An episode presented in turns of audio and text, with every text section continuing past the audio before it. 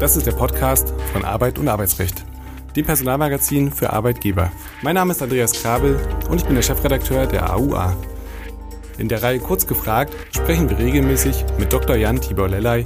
Er ist Fachanwalt für Arbeitsrecht und Partner bei Buse in Frankfurt. Er berät seit vielen Jahren Unternehmen umfassend im Arbeitsrecht von A wie Abmahnung bis Z wie Zeugnis. Seinen Schwerpunkt hat er im Betriebsverfassungs- und Tarifrecht. Herzlich willkommen, lieber Herr Dr. Lellay, zu einer weiteren Folge Kurz gefragt. Heute mit dem ganz aktuellen Thema Alternativen zur Gehaltserhöhung. Die Inflation stellt nicht nur Arbeitnehmer vor Herausforderungen, auch die Unternehmen haben gleichermaßen mit steigenden Kosten zu kämpfen. Erst recht, wenn die Belegschaft höhere Löhne möglicherweise ja auch zu Recht fordert. Welche Optionen haben Arbeitgeber in diesem schwierigen Umfeld? Die bei Dr. Lellay gibt es außerhalb von Tarifverträgen eine Pflicht zur Anpassung der Gehälter bei außergewöhnlichen Umständen, wie sie vielleicht gerade herrschen. Macht das Gießkannenprinzip hier überhaupt Sinn? Alle wollen mehr Geld, so hören wir das auch gerade in der aktuellen Diskussion. Das scheint auch manchmal ein Widerspruch zu sein, weil man ja auch hört, Geld ist nicht alles, aber trotzdem wird im Moment ja ganz öffentlichkeitswirksam darüber gesprochen, ob man eventuell Lohnzurückhaltung an den Tag legen müsste oder ob da Widerstand zu leisten wäre. Also eine ganz aktuelle Fragestellung. Und ähm, ja, die Tarifverträge äh, sehen hier äh, Dinge vor, ähm, aber eben darüber hinaus ist äh, im Arbeitsrecht so nichts vorgesehen. Das heißt also, Arbeitgeber, Unternehmen sind nicht verpflichtet, Gehälter bei außergewöhnlichen Umständen anzupassen. Stichwort Inflation. Die Inflation trifft uns ja alle, auch das Unternehmen, zum Beispiel bei Einkäufen, Materialeinkäufen und so weiter und so weiter. Und ähm, hier gibt es dann äh, den ähm, Begriff des Gießkannenprinzips. Ähm, Gießkannenprinzip wird ja aus meiner Sicht zu Recht in der Praxis sehr, sehr stark kritisiert, denn hier äh, ist es ja letztendlich nichts äh, mehr und nichts weniger, äh, dass die äh, Zahlungen, zum Beispiel ähm, Sonderzahlungen, ohne irgendeine Überprüfung des tatsächlichen Bedarfs, wie mit einer Gießkanne, schönes Bild, gleichmäßig über die ganze Zielgruppe ausgeschüttet ähm, werden. Und ähm, da kann man sich ja dann aus meiner Sicht äh, zu Recht die Frage stellen, wo bleibt hier die Einzelfallgerechtigkeit? Wo sind hier dringliche Fälle von nicht so dringlichen Fällen zu unterscheiden? Stichwort ja auch jetzt hier die Energiepauschale für alle Erwerbstätigen. Da gibt es dann auch keinen Unterschied mehr zwischen besser verdienenden und nicht so gut verdienenden. Also da ist das Gießkannenprinzip meiner Meinung nach fehl am Platze. Ja, ähnlich im Betrieb, wo natürlich schnell gefordert wird, es müsse eine pauschale Erhöhung äh, der Löhne geben und die Inflation ausgeglichen werden. Aber wie Sie schon so richtig sagen, das macht nicht immer Sinn. Ähm, diese Konstellation trifft jetzt natürlich auf einen besonderen Umstand. Wir haben nämlich gleichzeitig den Fachkräftemangel oder Arbeitskräftemangel besser gesagt. Welche Optionen haben denn jetzt Arbeitgeber, wenn eine Gehaltserhöhung zwar nicht in Betracht kommt, aber den Arbeitnehmern natürlich was Gutes getan werden muss? Ganz vorweg, und das ist ja ein ganz, ganz altes, aber immer noch neues Thema, äh, ist aus meiner Sicht die betriebliche Altersversorgung zu nennen. Da gibt es ja die Entgeltumwandlung, auch seit vielen, vielen Jahren im Betriebsrentengesetz. Mir gefällt immer besser der Begriff Gesetz zur Verbesserung der betrieblichen Altersversorgung geregelt. Da können ja Arbeitnehmerinnen und Arbeitnehmer verlangen, dass ein Teil ihres Entgeltes äh, auf, ähm, in einen Altersversorgungsanspruch umgewandelt wird wird, beziehungsweise hier eine Altersversorgungslösung daraus gespeist wird. Äh, das ist sicherlich ein sehr interessanter äh, Stich, ein sehr interessantes Stichwort, wenn man äh, über die Alternativen von Gehaltserhöhungen spricht. Aber auch andere Dinge, wie zum Beispiel Verpflegungszuschuss, das ist ja eine ganz bewährte Art, Motivation auch zu steigern. Ähm, Im Einkommenssteuergesetz ist es äh, geregelt. Da gibt es steuerfreie Zuschüsse, die werden jährlich neu zugeteilt beziehungsweise festgelegt vom Finanzministerium aber auch anderes, äh, betriebliche Gesundheitsförderung. Wir hatten es ja im Podcast schon mehrmals auch angesprochen. Das äh, betriebliche Gesundheitsmanagement ist ein ganz zentraler Punkt einer modernen Personalarbeit, Stichwort Fitnessstudio. Und auch da gibt es Möglichkeiten des, ähm, der Förderung beziehungsweise der steuerlichen Bevorzugung auch im Einkommenssteuergesetz geregelt.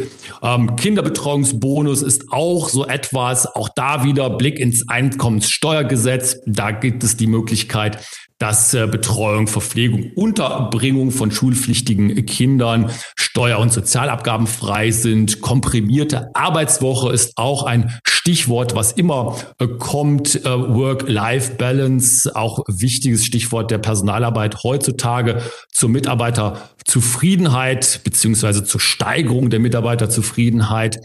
Und ähm, dann aber auch äh, solche Dinge ganz profan, könnte man ja fast sagen, wie technische Geräte, Smartphones, Tablets, andere technische Geräte, die können ja auch zur privaten Nutzung überlassen werden. Erstmal als Arbeitsmittel natürlich, aber dann auch zur privaten Nutzung. Auch da gibt es eine Möglichkeit, die das Einkommenssteuergesetz vorsieht, um da entsprechend Steuerlast zu senken. Und dann eben noch andere Klassiker wie Weiterbildung. Ähm, das ist ja auch im Unternehmensinteresse Interesse, selbstverständlich.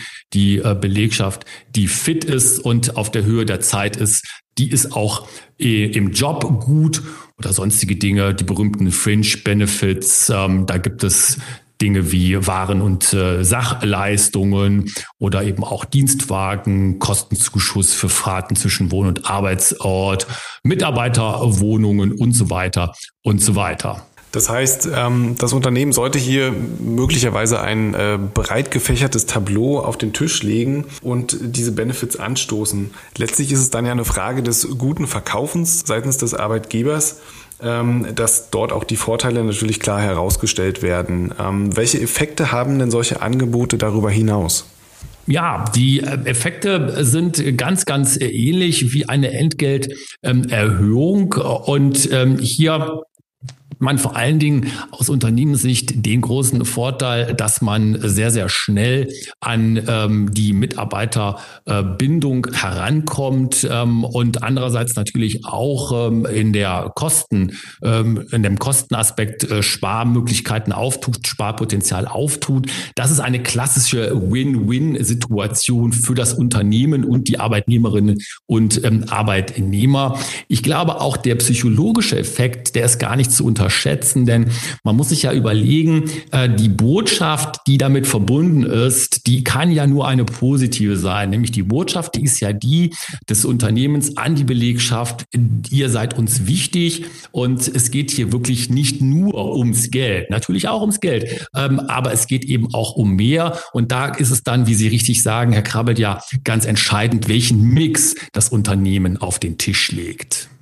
Und für Arbeitgeber natürlich besonders spannend, ähm, welche Benefits, vielleicht die, die Sie aufgezählt haben, vielleicht weitere, sind denn am besten zu handeln? Also womit hat man am wenigsten Aufwand?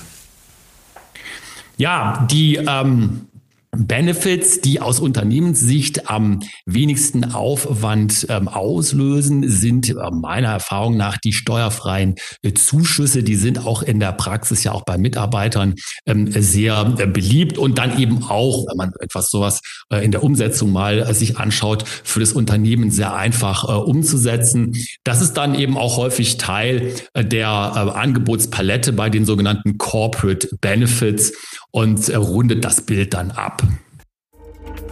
Aktuelle Inhalte, Gerichtsentscheidungen und weitere News aus der Arbeitswelt erhalten Sie auch mit unserem wöchentlichen Redaktionsnewsletter. Mehr Infos dazu finden Sie in der Folgenbeschreibung. Lassen Sie uns vielleicht noch über Mitarbeiterbeteiligung sprechen. Ganz aktuell hat äh, Robert Habeck ein Paket vorgestellt bzw. will Maßnahmen einleiten, um äh, mit Hilfe von Verbesserungen im Einkommenssteuerrecht dafür zu sorgen, dass Mitarbeiter im Unternehmen beteiligt werden können wie sinnvoll finden Sie solche Angebote? Also das ist vielleicht jetzt erstmal der Einstieg. Lassen Sie uns danach gerne noch über die klassischen Aktienpakete sprechen und so weiter. Ich finde das unglaublich sinnvoll und ich habe mich auch sehr über den äh, Vorstoß von Herrn Habeck gefreut. Umgekehrt muss ich mich, äh, muss ich sagen, ich habe mich schon seit vielen Jahren und Jahrzehnten gewundert, warum das hier bei uns in Deutschland nicht schon viel früher auf die Agenda gesetzt worden ist. Äh, der Blick äh, über den großen Teich äh, lehrt uns, äh, dass das ein Erfolgsrezept ist, eine Erfolgsstory ist. Es gibt Unternehmen in Deutschland, wo das auch schon gemacht wurde und auch erfolgreich gemacht wurde. Das heißt also, hier ist äh, schon auch bewiesen worden, dass das bei uns funktioniert. Nur eben in der Breite ist es nicht angekommen. Das wird sich jetzt hoffentlich ändern. Ich halte das für einen ganz, ganz vielversprechenden Ansatz und auch einen wichtigen Ansatz. Denn was ist besser als Mitarbeiterbindung, die tatsächlich sich eben auch über eine Beteiligung im Unternehmen ausdrückt? Das hat auch einen psychologischen Aspekt, der ist aus meiner Sicht gar nicht zu unterschätzen. Ja, und ich hoffe, dass wir hier einen Weg einschlagen, der in die Richtung wirklich auch mit großen Schritten voranschreiten wird. Ja, genau. Also das besteigert, wie Sie sagen, nicht nur die Bindung, sondern vor allem auch die Motivation. Denn ähm, auch im Kleinen, im Arbeitsalltag überlege ich mir dann ja möglicherweise zweimal oder denke anders über Dinge nach, was fürs Unternehmen zu tun. Wie sinnvoll ist denn aus Ihrer Sicht das Angebot von Unternehmensbeteiligungen in Form von Aktienpaketen?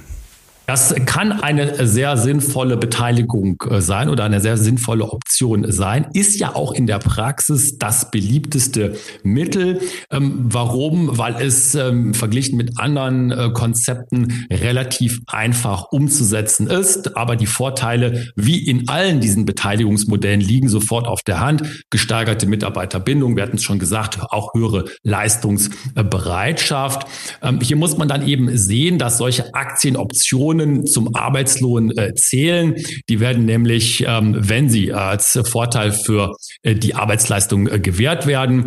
Und da gibt es dann auch entsprechende steuerrechtliche Komponenten, die zu berücksichtigen sind. Da gibt es jetzt auch einen neuen steuerfreien Höchstbetrag. Der ist ab dem 1.7.2021 1440 Euro und äh, ist auch hochgesetzt worden. Das heißt also, hier kann man dran ablesen, dass der Gesetzgeber diese Option diese Aktienoptionen als Gestaltungsmittel in den Vordergrund stellt. Und natürlich kommt das all denjenigen nicht zugute, die bei einem Arbeitgeber beschäftigt sind, die äh, in der Rechtsform GmbH organisiert sind. Da gibt es nun die Möglichkeit der virtuellen Beteiligung. Ähm, halten Sie das für empfehlenswert, beziehungsweise was ist das eigentlich konkret? Auch ein ganz spannendes Konzept und wie Sie ja richtig angesprochen haben, Herr Krabbel, äh, eine Lösung für all die Unternehmen, die nicht äh, in Form von Aktiengesellschaften organisiert sind. Das heißt also auch keine Aktienpakete ähm, an die Mitarbeiter rausgeben können. Die virtuelle Mitarbeiterbeteiligung ist aber im klassischen Sinne auch hier ein Motivations- und Bindungsinstrument.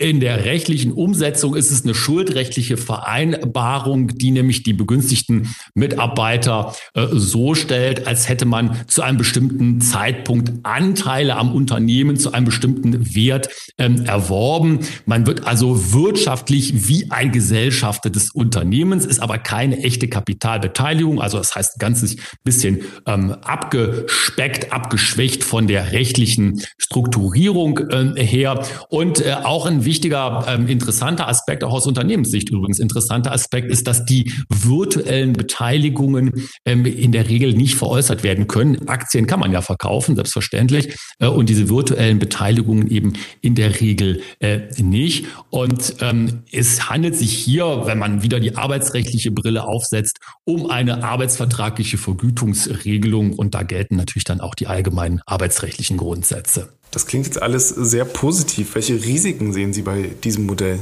Ja, es gibt äh, im Unternehmen oder im Leben ja ganz wenig Dinge, die völlig risikolos sind. Und hier sind es die beiden Klassiker, die ja immer wieder uns begegnen, nämlich einmal die steuerrechtlichen Risiken und dann auch die sozialversicherungsrechtlichen Risiken. Da geht es nämlich darum, ähm, wie werden solche virtuellen Beteiligungen von äh, dem Finanzamt eingestuft. Da kann es zur Unqualifizierung von Einkünften kommen. Also hier gibt es ein steuerrechtliches Risiko Risiko und äh, daneben, und das geht ja auch häufig Hand in Hand, gibt es auch ein oder kann es ein sozialversicherungsrechtliches äh, Problem äh, geben, ähm, nämlich wenn infolge von solchen virtuellen Beteiligungen Sozialversicherungsbeiträge möglicherweise unbemerkt sich erhöhen müssten.